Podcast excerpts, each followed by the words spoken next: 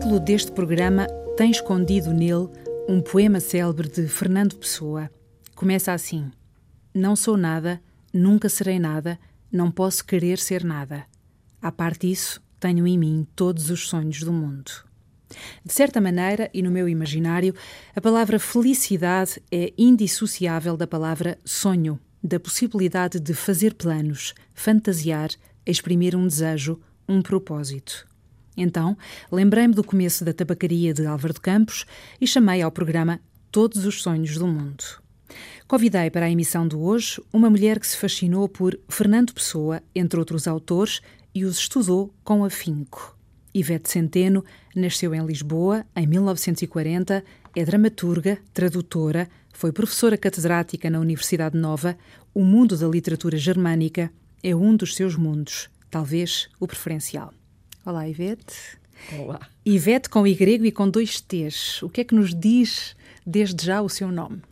O meu nome diz que foi a minha tia Ganha de Paris que me batizou de longe, dizendo: chama-lhe Ivete, que é um nome que dá muita alegria em França.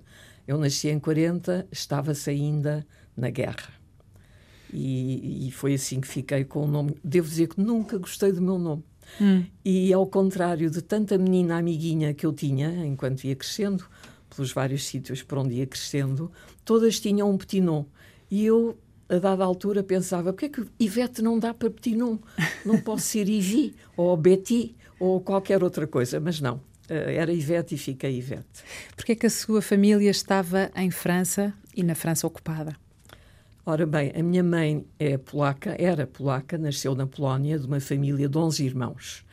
E era costume na sua família uh, com um pai arquiteto e uma mãe que se dedicava inteiramente à lida da casa e à família, evidentemente, com tantos filhos, era costume, ao chegarem aos 18 anos, saírem de casa e irem para a França estudar. Eram vários rapazes, eram várias raparigas. A minha mãe era a mais nova da fila e foi a mais nova a sair de casa e a ir para a França aos 18 anos, ter com esta irmã, a minha tia Ganha, também já falecida, mas que vivia em França, casada com um francês e desenvolvendo uma atividade que a mim me marcou profundamente, porque desde o início uh, eu, ao ir à França pela primeira vez, aos 12 anos com a minha mãe, lidei com o mundo da literatura. A minha tia era editora, tinha uma casa editora, editou Jacques Prévert pela primeira vez os seus poemas, Parole. Mais tarde fez-se galerista de arte, lidei com toda a pintura dita moderna dos anos 60 e 70, já eu era mais velha também, claro, mas eu ia regularmente à França com a minha mãe, porque a minha mãe, não falando bem português, eh, a saudade que tinha da sua família polaca vivendo em França era, era imensa. Claro que na França de durante a guerra a vida não era fácil uhum. e certamente que não foi fácil também para a minha tia, mas aí eu era um bebê, tinha acabado de nascer. E nós fomos em 46 para a Argentina, para Buenos Aires. Da Argentina voltámos porque o meu pai, aí era ele que morria de saudades de Portugal. Seu pai português? Domingo, meu pai português. Como via só ouvir na rádio em Buenos Aires a Amália a cantar fado e realmente em 1950, uh, enfim, a necessidade de voltar à pátria foi para ele mais forte e voltámos para Portugal. Mas porquê essa vida em Bolandas, se posso interromper e perguntar? A vida em Bolandas tem a ver com o facto de em Portugal se viver uma ditadura, um bocadinho pan-germanista até. A minha mãe não falava português, ela tinha conhecido meu pai em França, ambos falavam francês e eu cresci em casa a ouvir falar francês. Ele a sua conhecia, língua materna foi o francês? Na realidade foi. Uhum. Uh, e ele, por razões de oposição ao regime, teve uma vida sempre um pouco agitada. Ia regularmente à França, onde aqueles com quem se encontrava eram outros, não eram da cor política, chamemos assim, da, da cor comum em Portugal. Por outro lado, a minha mãe, sendo polaca e falando mal português, também não se sentia muito cómoda e onde ela se sentia bem era quando ia embora comigo. O ir embora comigo tem uma razão de ser, é que naquela altura o marido tinha que dar autorização à mulher E nós éramos duas, eu e a minha irmã mais, mais nova, que é seis, seis anos mais nova do que eu, uma tinha que ficar. E a eu, que era mais velha, daria menos trabalho, e a minha, a minha irmã mais nova ia para a casa da minha avó em Tavira. Uh, como a atividade do meu pai continuava, nós, de regresso da Argentina, ficámos um ano em Tavira, depois fomos para o Porto, do Porto fomos para Coimbra, de Coimbra viemos para Lisboa, e ele, infelizmente, como eu conto num pequeníssimo romance que publiquei agora há pouquíssimo tempo, que se chama No Rio da Memória, e que lhe dedico, dedico à sua memória, uh, ele morreu um ano antes de ver chegar a Revolução, morreu em 73.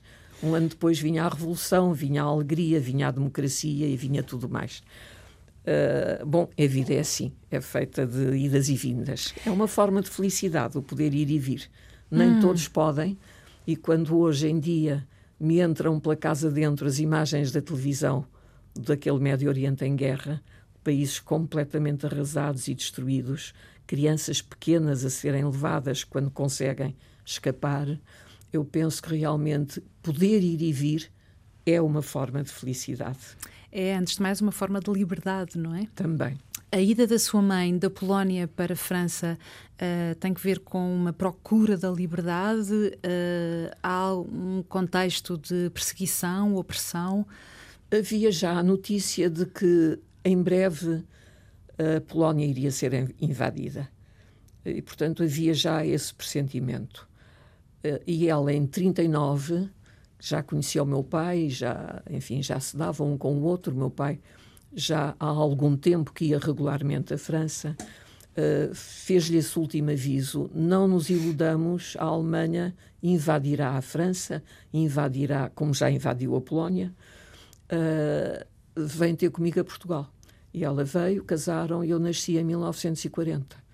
Portanto, uhum. ainda durante a guerra, mas da sua família polaca, os que ficaram na Polónia morreram todos, e os que estavam em Paris, que eram a minha tia Ganha, casada com um francês, uh, dois tios meus, um deles foi depois para a Argentina, e o outro estava recolhido em Nice, uh, onde, apesar de tudo, a França era menos traumatizada, digamos assim na, na província, uh, escaparam a seu modo, fazendo o que podiam, naquele meio que sempre, lá como cá, como eu acho que em todo o mundo, continua a ser o meio em que se faz resistência, que é o meio artístico. Uhum. Na escrita, na pintura, no teatro. Uh, enfim, é desse modo que, que, que, se pode ir fazendo alguma resistência, até que veio a libertação, evidentemente, em 1945. A, Ivete nasceu, portanto, em 1940, o que quer dizer que, forçosamente, eu direi, um, as memórias recentes da Segunda Guerra foi uh, qualquer coisa com que cresceu. Imagino que estivesse no discurso de todos os dias. Uh, quer falar um bocadinho disso? Posso falar, porque quando íamos para Paris, ficávamos naturalmente em casa dessa minha tia que era a irmã logo a seguir à, à minha mãe. E, embora se falasse pouco de quem tinha morrido, volta meia volta, eu já tinha 12 anos, depois voltei tinha 15, depois voltei tinha 16, depois voltei já tinha 18. Era impossível que ele não puxasse a conversa uhum. da, de, do que é que se tinha passado na Polónia e do que teria acontecido ou não teria acontecido. O, e a minha tia falava pouco, mas uh, tinha, apesar de tudo, que contar, não é? Não se podia ignorar os horrores dos campos de concentração. Depois fiz o que faz uma pessoa com curiosidade, e quando é nova tem ainda mais curiosidade, provavelmente. Comecei a ler. Li tudo o que havia sobre a Segunda Guerra Mundial. Depois, como era germanista, a minha cultura de base alemã dava-me muita informação sobre a cultura alemã, o modo de ser, os hábitos. Fui muitas vezes à Alemanha, evidentemente, e ainda fui numa altura em que, embora a Alemanha estivesse dividida, com a RDA de um lado e a Alemanha livre do outro, nós tínhamos de vez em quando possibilidade de fazer visitas à RDA e o clima de opressão na RDA não seria talvez muito diferente do que teria sido numa França ocupada, embora na RDA à vista não havia fuzilamentos, não havia uh, perseguição cruel própria da guerra, mas havia um peso uh, muito, que eu vou dizer neonazi ainda, muito. Aquelas cantinas eram terríveis, o olhar com que quem chegava de fora, do outro lado, eh, eu tinha um ar um bocadinho estrangeiro, achavam que eu era francesa, mas não era, era portuguesa. Uh, havia um olhar de desconfiança em relação ao outro. E, bom, e depois quando regressava, seja a Berlim Ocidental, onde havia o teatro, onde havia a música, onde havia tudo o que me apaixona ainda hoje, uh, ou quando voltava a Paris, onde explodia o modernismo verdadeiro, liberto do Ionesco, dos Prévert, dos pintores que vinham das áreas ocupadas, pintores uhum. húngaros, pintores de todo o lado, e que andavam pelas grandes galerias dos bairros de Saint-Germain. Saint-Germain era um bairro que não fechava. Uh, uhum. Os cafés estavam abertos até às duas, três, quatro da manhã. O Clube Saint-Germain tocava-se jazz, ia-se para lá ouvir jazz. Na, nos pequeninos teatros ouvia-se cantar a Juliette Gréco. Eu cresci entre os 15 e os 18 anos muito com essa paixão de me ir embora de Portugal. Porque uhum. Portugal, onde eu chegava, era então fechado, desconfiado, e embora eu tivesse sempre algumas ligações àquilo de que gostava, e que era evidentemente o meio teatral, o meio literário, o meio artístico. Lembro-me de quando eu ia à Sociedade da Gravura, quando abriu, lá abaixo naquela cave, confluíam pintores e poetas e nós tínhamos os nossos cantos de reencontro, que era uhum. muito bom. Por isso é que eu digo às vezes, quando as pessoas hoje se queixam disto ou daquilo ou daquilo outro, eu digo acabariam por ter saudades de outrora, porque outrora era complicado, mas era divertido. E era na cultura, como dizia aqui há uns dias um amigo nosso, na cultura fazia-se oposição, quer na rádio, quer na televisão, por estranho que isso pareça com uhum. os coronéis ali a controlar, ou com o pincel, com o lápis azul de que fala o Cardoso Pires, não é?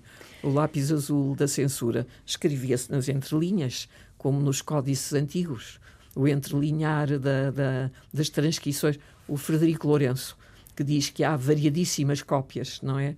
Daquele núcleo de evangelhos que ele está a trabalhar, há pelo menos sete ou oito cópias, todas diferentes, claro, porque quem pega mexe e a partir de certa altura, agora no caso das Bíblias do Frederico Lourenço, o entrelinhar dos copistas era a opinião deles. Uhum. Ora bem, nós naquele tempo, eu em França era livre, era eu, o que eu queria era ir embora para a França. Posso dizer, uh, pode-se dizer também, ou pode dizer-se também, era livre e era feliz, assim como se fossem sinónimos. Era completamente livre e feliz. Eu adorava estar ali, adorava e em Portugal nem sempre era feliz, mas uh, por razões que se prendem exatamente com a liberdade e as batalhas que aqueles que lutavam pela liberdade, de um modo mais escondido ou de um modo mais aberto, indo presos, uh, eram visíveis e eram faladas.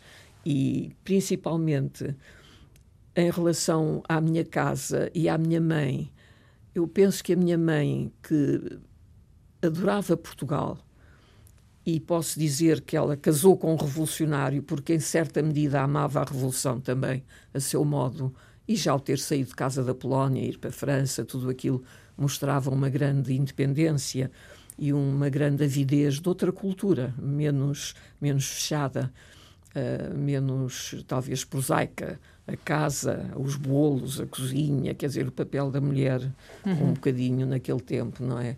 Um bocadinho sufocante. Mas sempre tive a sensação de que ela ficava por nossa causa, porque ela também, ela própria era feliz em Paris, quando chegava a Paris. Uhum. Uh, era, a sua, era a sua pátria. A Ivete foi educada uh, para ser feliz, com certeza, como são todos os filhos, ou seja, os pais querem todos que os filhos uh, encontrem um caminho, a felicidade, mas que expectativa havia em relação a si? Que caminhos assumiria uh, a sua vida? Um projeto feliz? Oh, Anabela, quando se é jovem não se pensa muito. Agora, a minha mãe era extremamente exigente. Ela queria que eu estudasse e que fosse independente por via do meu trabalho. Uhum. E eu devo-lhe isso, essa noção que tenho, que respeito, que mantenho e que também tentei sempre transmitir aos meus filhos e hoje em dia aos meus netos. O trabalho é a independência da mulher.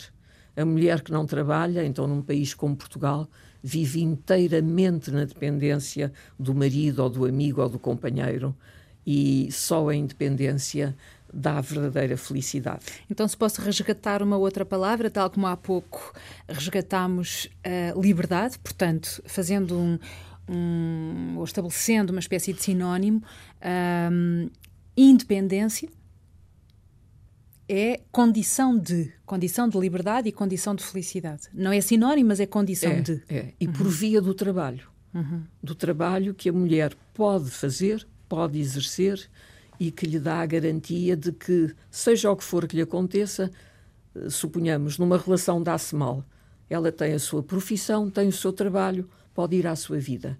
Não fica na escravatura da dependência fuleira da esmola que o marido lhe dá. E uhum. nós sabemos que, desse ponto de vista, Portugal, se outrora era árabe, hoje ainda é mais árabe. Uh, porque, Como assim? Pois, é difícil de explicar, porque eu acho que por trás da superfície da aparente uh, autonomia que as mulheres adquiriram por mérito próprio, há ainda focos que são de verdadeira perseguição mesquinha e que a, aos quais a mulher só escapa se disser muito bem, vou à minha vida, quero trabalhar, vou ganhar o meu pão, não preciso de ti para nada. Uhum. Porque senão é tão escrava quanto aquelas mulheres que nós vemos ainda no Médio Oriente não terem vida própria. São propriedade genuína do marido que as tem e que inclusivamente até as pode vender se quiser. Isso é, é, horrível. Como a Ivete dizia agora, quando se é jovem não se pensa muito. Todavia, esta ideia que está contida nos versos da tabacaria do, do, Fernando Pessoa, portanto, não sou nada, nunca serei nada, uhum. não posso querer ser nada, a parte disso tenho em mim todos os sonhos do mundo. Uhum. Portanto, não se pensa muito, mas sem dúvida o sonho, um projeto futuro, uh, alumia o nosso caminho, acompanha-nos sempre. E queria perguntar que caminhos eram os seus? Com a ingenuidade. Pergunto de novo. Perguntas desculpe. outra vez. Porque já sabemos que a independência era condição para isso, mas sim, depois sim. como concretizar isso? Sim, uh, olha, eu, eu, podia evocar aqui a canção da Mercedes Sosa, Volver a los 17, volver, voltar aos 17 anos. Depois de viver um ciclo. Não é? É, é formidável. É tão comovente que faz chorar. Eu é, ponho é, imensas vezes esse, esse bocadinho que está no YouTube e eu puxo. O que é que eu queria aos 18 Mas anos? Mas deixe-me só interromper, desculpe. Sabe quem escreveu esses versos? Foi a Violeta Parra. Sim. A chilena, sim. depois imortalizados sim, na, sim, voz da Mercedes Sosa, mas uh, foi uma poeta, artista, cantora com uma voz, um percurso tão trágico, trágico. ela acaba por suicidar é, cedo. É terrível. É. Uh, que escreve versos com este poder, voltar aos 17, é. depois de viver um século. É, é extraordinário. É um bocadinho como está a acontecer, repara. Vou pensar no que é que eu queria aos 17, agora que tenho 77. E o que é que eu queria aos 17 anos? Ainda estava em Coimbra, estava de saída, já escrevia. Uh, e quando cheguei a Lisboa, tive a sorte de ter uma mão protetora maravilhosa, que foi o David Marão Ferreira, que me fez publicar na Ática o meu primeiro livro de poemas, que foram escritos em França, em, em França, na realidade, mas que foram publicados na Ática antiga, em 1961. O que é que eu queria naquela altura? Queria ser escritora freelance. Vai daí apaixonei-me. Apaixonei-me, casei. Casei, já não fui para a França. Tive quatro filhos. Comecei a tratar da escrita e dos filhos e da casa. E, portanto, freelance eu percebi rapidamente que não poderia ser, porque em Portugal quem é que vivia da escrita outrora e ainda uhum. hoje. E com quatro um Saramago, filhos. um Lobo Antunes, um grande, uhum. saem para o mundo. Mas, uh, como dizia também o T.S. Eliot, há o direito e o espaço de haver vozes pequeninas. E eu era uma voz pequenina. Nunca deixei de escrever, mas é claro que não podia ser escritora freelance. Se não fosse escritora freelance, naquele tempo eu quereria ser jornalista, mas não havia cursos de jornalismo em Portugal. E, por outro lado, como eu já tinha a paixão da filosofia, eu fui-me aproximando da germanística por via da, da filosofia. E, e, bem, e de um mestre como Paulo Quintela, a quem dedico um livro que sei, vou, vou, receber em breve em casa, uh, que é a tradução das Rosas de Rilke, que é aquele ciclo de poemas que ele escreve já no seu leito de morte. Tinha comprado um ramo de rosas para oferecer a uma amiga, picou-se num dos picos da, de, do ramo, adoeceu gravemente, uh, seria uma septicémia. Uh, hoje dizem que talvez fosse leucemia, mas já no seu leito de morte, no fim de vida, recupera a língua francesa de quando esteve em Paris a escrever os cadernos de Malta Lauritz Briga, uh, secretariando o Rodin, que foi um tipo horroroso para ele.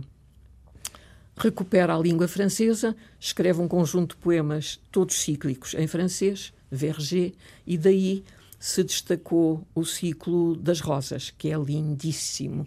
E aquelas rosas são o quê? Aquelas rosas que ele, com que ele fala são a rosa do mundo de Dante, são um deslumbramento.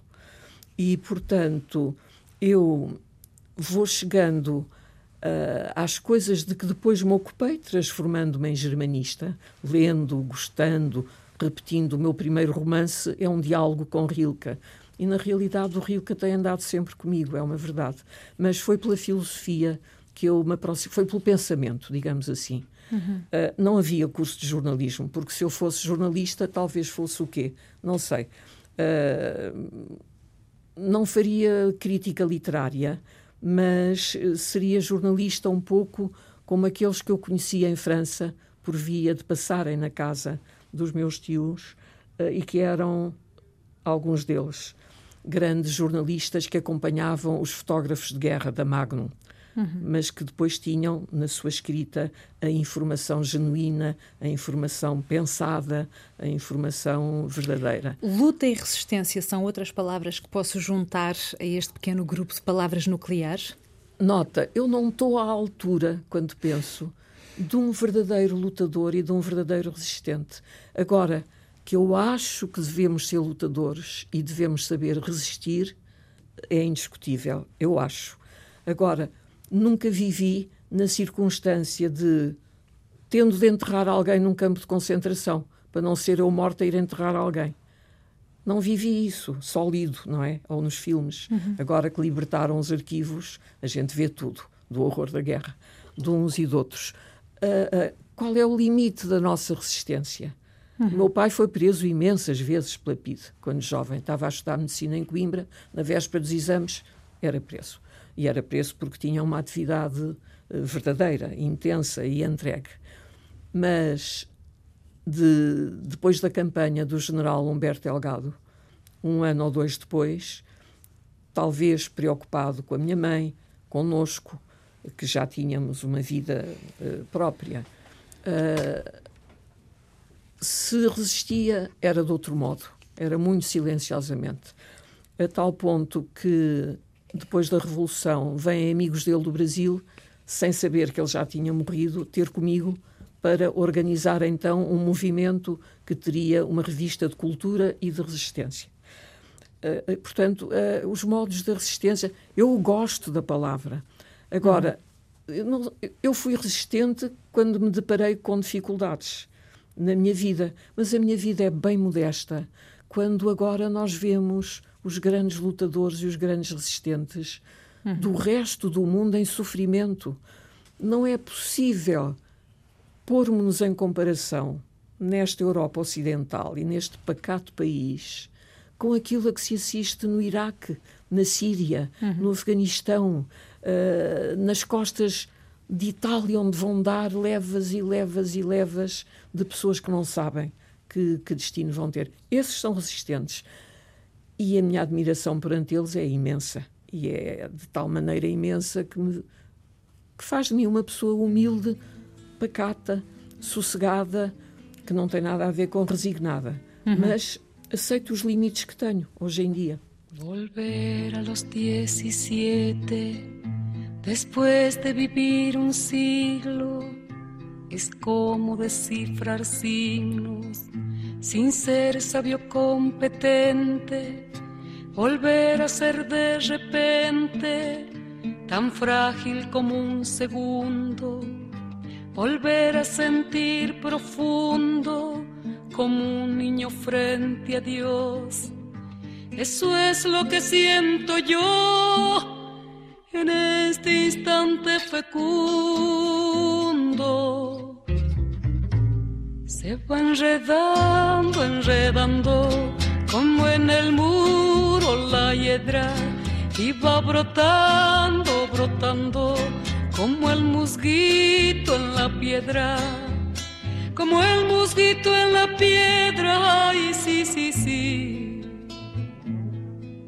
Mi paso retrocedido cuando el de ustedes avanza, el arco de las alianzas ha penetrado en mi nido con todo su colorido, se ha paseado por mis venas y hasta la dura cadena con que nos ata el destino. Es como un diamante fino que alumbra mi alma serena. Si va enredando, en el muro la hiedra, y va brotando, brotando, como el mosquito en la piedra, como el mosquito en la piedra, y sí, sí, sí lo que puede el sentimiento no lo ha podido el saber, ni el más claro proceder, ni el más ancho pensamiento. Todo lo cambia al momento, cual mago condescendiente nos aleja dulcemente de rencores y violencias. Solo el amor con su ciencia nos vuelve tan inocentes.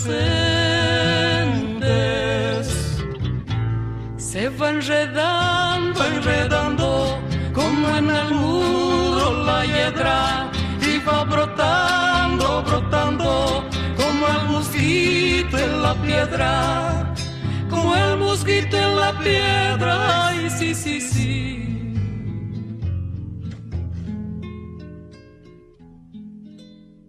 El amor es torbellino de pureza original, hasta el feroz animal susurra su dulce trino, retiene a los peregrinos, libera a los prisioneros, el amor con sus esmeros al viejo lo vuelve niño y al malo solo el cariño lo vuelve puro y sincero.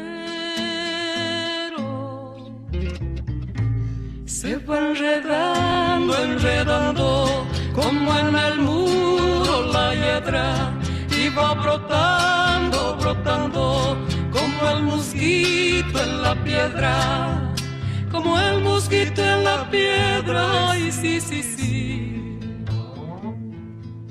De par en par la ventana se abrió como por encanto, entró el amor con su manto, como una tibia mañana, al son de su bella diana hizo brotar el jazmín, volando cual serafín al cielo le puso aretes y mis años en diecisiete los convirtió en el querubín. Se va enredando, enredando, como en el muro la hiedra, y va brotando, brotando, como el mosquito en la piedra, como el mosquito en la piedra, ay, sí, sí, sí.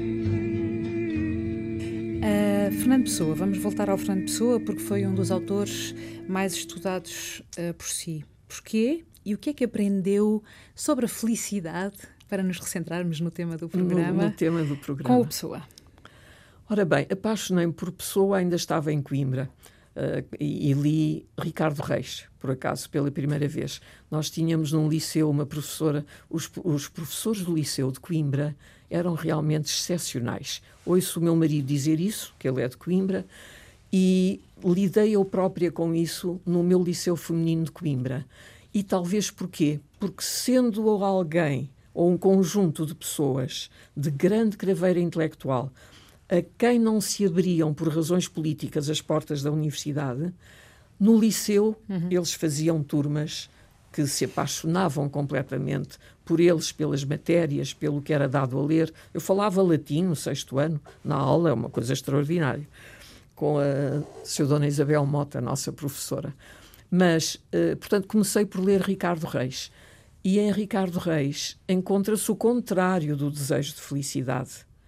Quer uma tranquilidade distante para que a sua alma não se perturbe, nem sequer ao dar a mão à Lídia, por quem uhum. eventualmente se poderia ter apaixonado.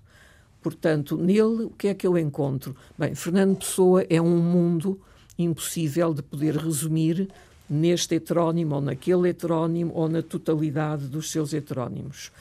Gostei da beleza dos seus versos e gostei daquele filosofar tão estranho para mim que tinha 17 anos e que vivia de paixões, a paixão disto, a paixão daquilo, o teatro, a música, a dança, os amigos, enfim.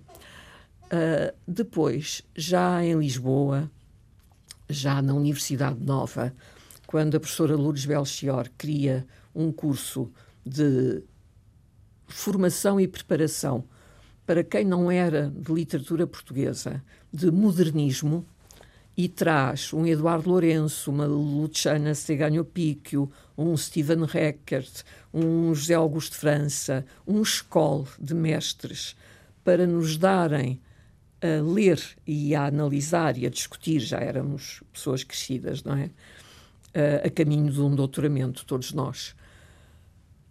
A obra imensa do Fernando Pessoa, aí, claro que o nosso olhar se transforma Lembro-me de uma aula em que o Eduardo Lourenço diz: Gostaria de saber se realmente o Álvaro de Campos, que se refere várias vezes ao Walt Whitman, terá lido a obra do Walt Whitman. E eu lhe respondi ao senhor professor: a meia-irmã está viva, é do lado de lá da rua. Naquela altura o edifício era na Avenida da República, o nosso da Universidade Nova. Amanhã toco a campainha, peço uma entrevista e digo: e lá estavam as Leaves of Grass, a obra completa do Walt Whitman, toda rabiscada pelo Fernando Pessoa. Lida, portanto. Lida e relida. Claro. A partir daí, e porque se criou uma espécie de empatia entre a Sra. Dona Henriqueta e eu, jovem doutoranda, uh, e olhei para a arca da salinha onde estavam os 27 mil papéis, uh, comecei a interessar-me não pelo que conhecia, porque entretanto eu já tinha lido tudo o que estava publicado, basicamente na Ática, não é? uh, e em algumas outras editoras, mas basicamente na Ática. E comecei-me a interessar foi pelo mistério do, da arca. Havia uma catalogadora que estava a pôr por ordem as primeiras linhas de cada documento. E eu passei a ir duas vezes por semana à casa da sua dona Henriqueta, passar as tardes com a Rosa Maria, que estava a fazer a catalogação das primeiras linhas, e encontrei o quê? algo que já tinha a ver com a minha tese de doutoramento, que era matéria de filosofia hermética. A cabala, o hermetismo, a alquimia, a maçonaria, a teosofia, e disse aos meus orientadores, eh, especialmente à Luciana Seganho Picchio, de quem fiquei muito, muito amiga, era uma grande mestra e uma pessoa de coração enorme. Uh, vou-me dedicar a estudar, a tentar reunir o conjunto desses materiais que encontre, eh, porque isto tem muito a ver com aquilo que eu estou a estudar para a minha tese de doutoramento. E, bom, e assim, eh, ao longo de vários anos, os primeiros documentos que eu publiquei na presença são de 1983, talvez. Ora, eu já estava a ir há quase 10 anos uhum. a, a vasculhar na, nos papéis herméticos e a transcrever os que eram mais fáceis, a pedir ajuda à Rosa Maria para os mais difíceis, porque ele tinha uma letra muito difícil. E pouco a pouco, nessa área, adquiri um conhecimento bastante profundo do outro eu do Fernando Pessoa, que não era de todo conhecido, e que era o do filósofo hermético, entre aspas, que ambicionava criar um verdadeiro sistema para quem sabe uma ordem utópica que viesse a ser a ordem do templo, que há documentos sobre a ordem do templo que ele escreve, uh, e que ele nunca conseguiu sistematizar. Foram sempre fragmentos. O que eu reuni foram sempre fragmentos, mas que abriram uma perspectiva muito diferente sobre a sua espiritualidade. Ele não era um católico, mas era um espiritualista no sentido mais profundo. E muitas vezes discute com os suportes do cristianismo, tal como ele tinha lido naqueles autores que se ocuparam da história da Igreja, que também tinha na biblioteca, da história do cristianismo, que também tinha na sua biblioteca, e onde ele encontra uh, matéria de aprofundamento do seu uhum. próprio humanismo. Foi assim. Grande paixão. Grande paixão. Ainda hoje Uh, sou desafiada por ele. O que ele tem, e é isso que faz os grandes, é que de repente pego num poema e aquele poema volta a mexer comigo e eu, embora já tenha lido, relido, e como tenho blogs de literatura, escrito qualquer coisa, eventualmente, em algum blog, volto a pegar no pensamento que ali está contido para dialogar com ele. Não é tanto discutir por quem sou eu para discutir com ele, mas dialogar com ele. Isso acontece muito com Queiro, com Ricardo Reis, com o Fernando Pessoa, ele mesmo, cujo mistério ficou fechado para sempre entre ele e a sua biblioteca, porque ele também não chegou nunca ao ponto de dizer é isto aquilo em que eu acredito. Não diz. Uhum. Fica em aberto. E, portanto, nós teremos sempre que o reler. Uh, mas eu perguntei-lhe o que é que aprendeu sobre felicidade com Fernando Pessoa. Ora bem, Fernando Pessoa. É que nós temos a ideia mim, que ele não foi feliz. Não foi, exatamente. é que temos ele, essa ideia da vida apagada, é, ele, do ele, burocrata. Eu penso que ele não foi feliz na medida em que a sua ambição era escrever em português ou inglês. Uhum. As tentativas do inglês falharam, porque os editores que receberam as suas obras recusaram a publicação e, na verdade, ele morre sem ser conhecido. Ele é conhecido quando começam as traduções inglesas e ele se espalha pelo mundo e hoje é uma bandeira de Portugal. Uhum. Mas não o foi durante a vida. Ele viveu os desafios do futurismo com o seu amigo Almada Negreiros, aquele grupinho, aquele núcleo ali de, dos cafés, era um núcleo divertido, desafiador, mas quando ele regressava ao seu espaço próprio, ao seu quarto, fosse qual fosse o quarto em que andava, uhum. o que tomava conta dele era a melancolia profunda de que vem naqueles versos de um dos seus poemas, talvez primeiros, do que Eduardo Lourenço gostava muito de, de nos ler, alguns versos, que é ele está em frente ao Tejo e a interrogação é o que é ser rio e correr e o que é sê-lo eu estar a ver. Esta interrogação do eu, uhum. para quem se interroga, não permite ser feliz. Uhum. Que a felicidade é uma garantia uh, de segurança, é algo de assertivo em relação à consciência do eu. Ora, para ele, felicidade só na ceifeira, que não sabia nem se importava de não saber. Ele, na sua interrogação permanente do que é ser e do que é ter consciência de que se é, eh, como não há uma resposta imediata, isso desenha-nos um caminho, mas ao fim do caminho não temos a felicidade. Qual é a sua definição pessoal de felicidade, Ivete? Centeno? Oh, Anabela, é uma pergunta tão difícil, porque repara, se a pessoa está doente, o que é ser feliz? É estar bem. Uhum. Se vê sofrimento à sua volta, ontem havia uma coisa terrível na Al Jazeera, um pai que salvou um filho das minas do Congo, estava-lhe a dar banho, quase com uma pedra pomes para lhe tirar tanta terra, tanta porcaria, tanto um miúdo que teria os seus seis, sete anos, dos escravos das minas do Congo. Uh, esfregava, esfregava, esfregava aquela cabeça, aquelas costas, aqueles braços, aquelas mãos, com quase com brutalidade, dizendo: Não quero isto para o meu filho. O documentário continua e vemos o miúdo recebido por uma ONG lavado, vestido, com a roupa igual dos outros meninos, e a entrar numa turminha de aulas de sete crianças, só sete, as que tinham conseguido rescapar da mina. Ora, aquilo é felicidade maior.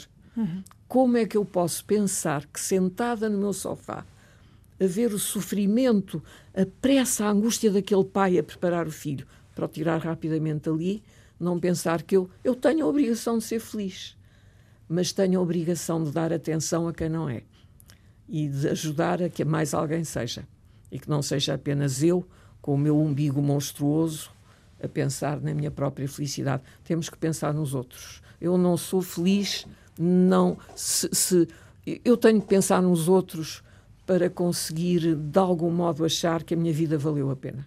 Claro, a Anabela vai dizer, mas tem filhos, tenho, que adoro, e noras, que adoro, doze netos, que adoro, elas e eles, e tenho muita família queridíssima à minha volta. E isso é uma forma de felicidade que, que eu agradeço. É o Graças à Vida da Mercedes Sosa. Eu tenho que agradecer à vida, porque repara, eu cresci, eu vivi, eu viajei, eu estudei, eu li, eu aprendi, eu vi exposições, eu vi a ópera, eu vi o melhor teatro do mundo.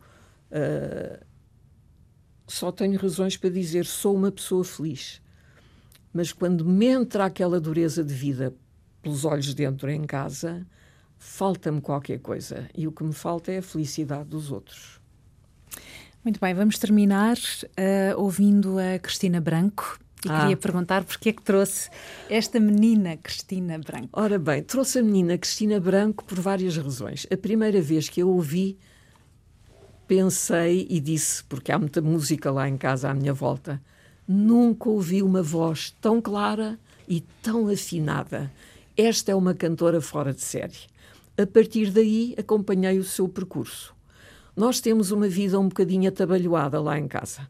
É muitos, muita confusão, eu própria também sou um bocado.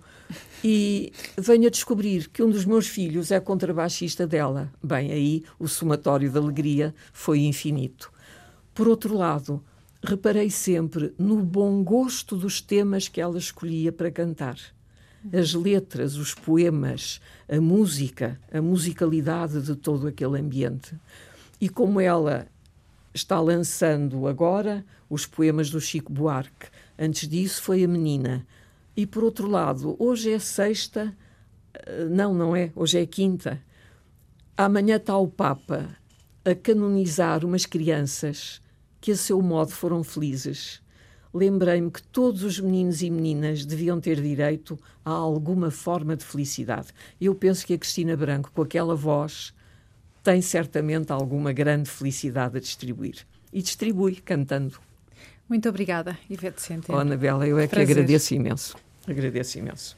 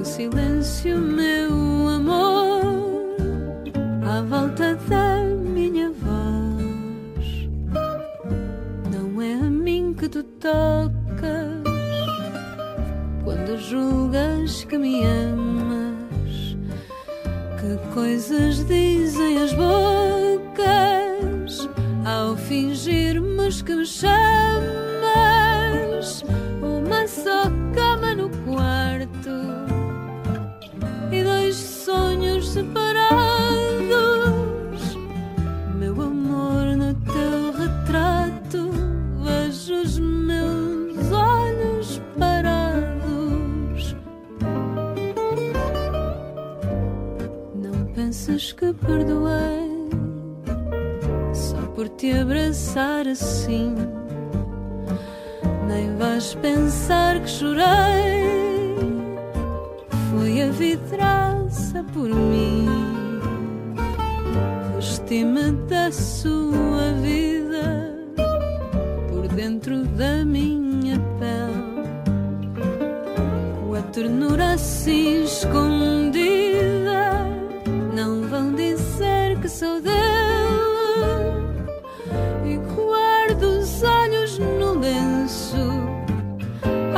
passar na sua rua. Quem sabe que lhe pertenço, quem descobre.